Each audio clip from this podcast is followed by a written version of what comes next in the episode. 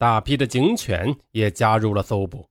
谢竹生回忆道：“哎，五万人的搜山进行了几天时间里，渭南时不时的需要停下来休息。同来的另外十三条警犬，第一天就已经全部累趴下了呢。哎，十二条被人背下了山，一条脱水死亡了。九月十三日，发现二王的第一天，我们搜山的每个人都发了一个硬皮月饼，对，就像包子似的，一点点馅儿。”其他的进口警犬连闻都不闻一下，只有我和魏南分吃了一块。就这样，四天里，他们不断接到情况。谢竹生带着魏南和王宗伟的一只鞋来到每一个可疑的地点。九月十八日凌晨，接到山民的报告，说是自家厨房里的饭被偷吃了，还找到一只鞋。警犬魏南一闻那只鞋。一下子放线了，他两只眼睛发亮，尾巴绷直了，和身体成了水平线。队伍开始在渭南指示下搜索，除了警犬是技术条件，搜山只剩下了人海战术。谢竹生说：“我和渭南各走一个山坳，相隔几米远，从山顶到山脚下一米一个人排成一条线，队伍像梳子一样。”在南坑山上寻找，当时魏南不断的发现王宗伟二十八厘米长的脚印我们俩的速度比其他人都快。到了一个岔口，魏南突然奔跑起来了。当时我的心里没来由的一阵空虚，还有无名的紧张。那时候我刑侦考试门门第一，向来都是打冲锋的。可是那天我前后看看，就我一个，我当时觉得很心凉。谢竹生大喊：“魏南，你快回来！”当时又过了七八分钟后，后面的人才赶到的。王宗伟就在魏南的那条道上，二王是向右移动。我要是自己往里走，就完蛋了。到了下午十六点多，谢竹生的前方突然响了一枪，刹那间，整个现场没有一丝动静了。停顿了几秒钟后，谢竹生大喊一声。是二王。这时，山上山下的枪全响了。接下来，我带着魏南就往里冲，然后我松开了魏南的牵引带，跑着跑着，我左上方就出现了一名战士，他中枪了。再往前面还有一个受伤的战士，我问他二王呢？他说往山下跑了。然后我几步过去，就看见王宗伟正抓着一根毛竹要往下跳。当时我离他只有几米，警犬畏难的训练就是动哪咬哪，他一下子就扑上去咬住了王宗伟抓毛竹的左手。那时候的王宗伟右手拿着枪，我猛地抱住了他，我们两个人带着一条狗一起往山下滚去。他一米八五，我一米七三，但他已经精疲力尽了。后来验尸发现，二王的胃里只有一点山上产的莲子的渣。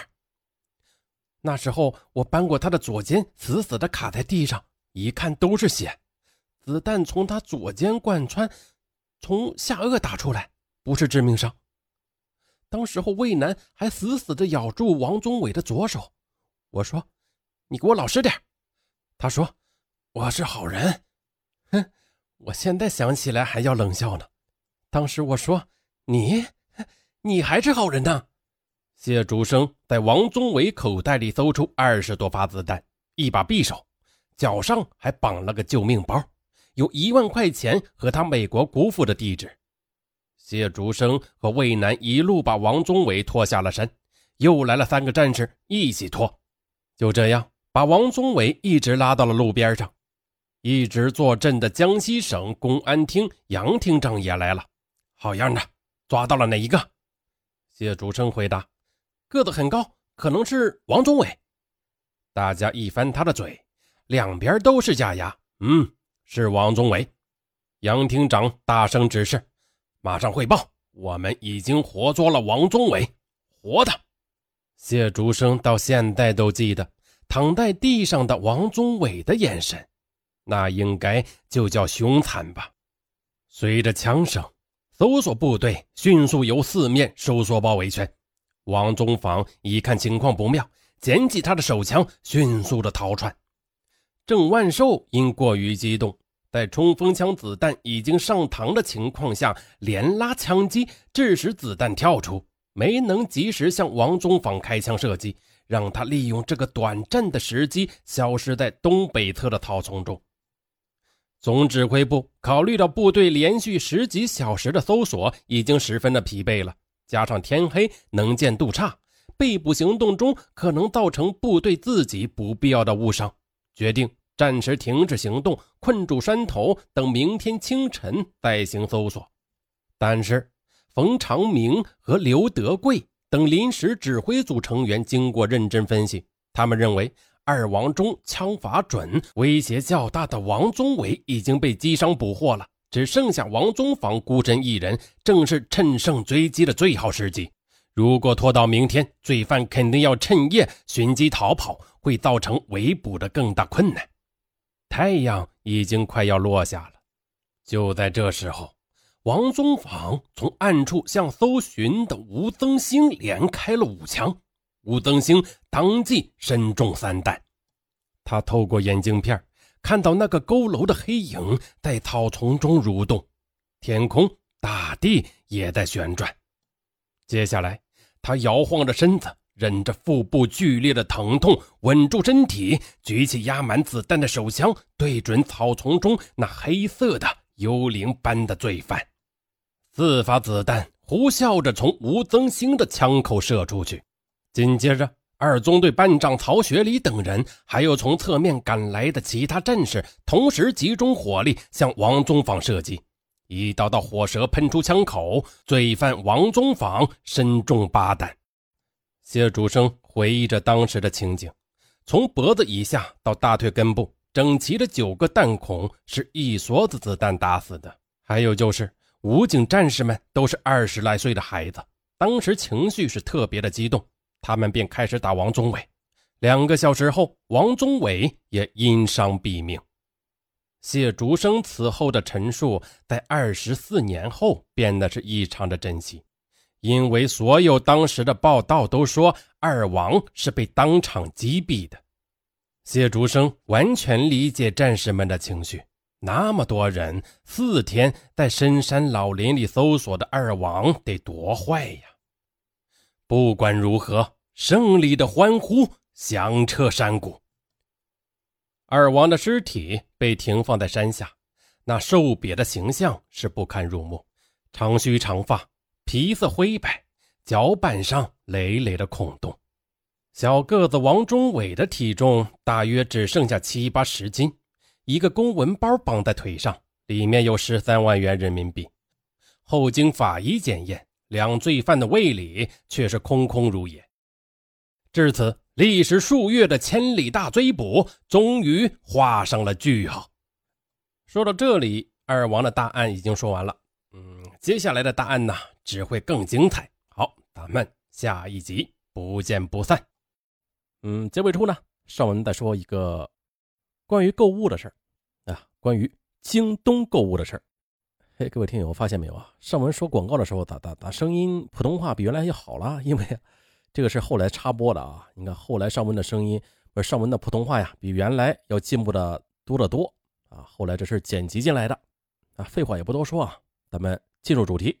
前面说了是关于购物的事对，时长大约是两分半到三分钟。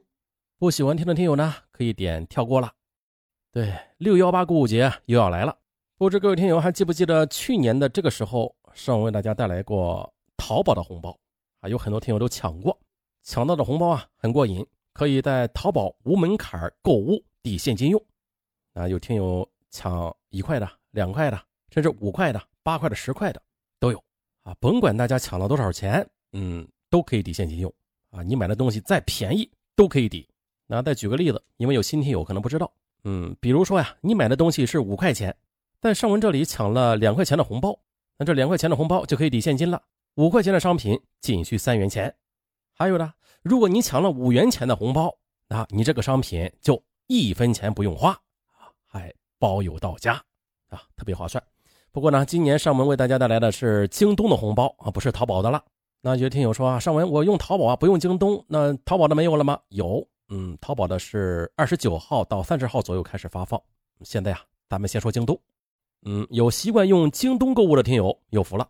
现在呀，就点亮屏幕，在上文节目播放页的下方有一个小黄条，上面写着“抢红包”三个字啊，点一下小黄条就能抢到京东购物红包了。嗯，还有一种方法就是打开京东，输入“大舌头上文”几个字大舌头上文”五个字啊，也能抢到红包。也就是说，两种抢红包的方式。抢到红包啊，一天是可以抢三次。一般第一次抢的是无门槛红包啊，甭管多便宜的东西啊，都可以抵现金。然后第二次和第三次抢到红包就不是无门槛了，一般都是那种，嗯，买个多少钱呢，抵多少钱的那样的红包，那样的或者说是代金券啊，那样的大家可以忽视。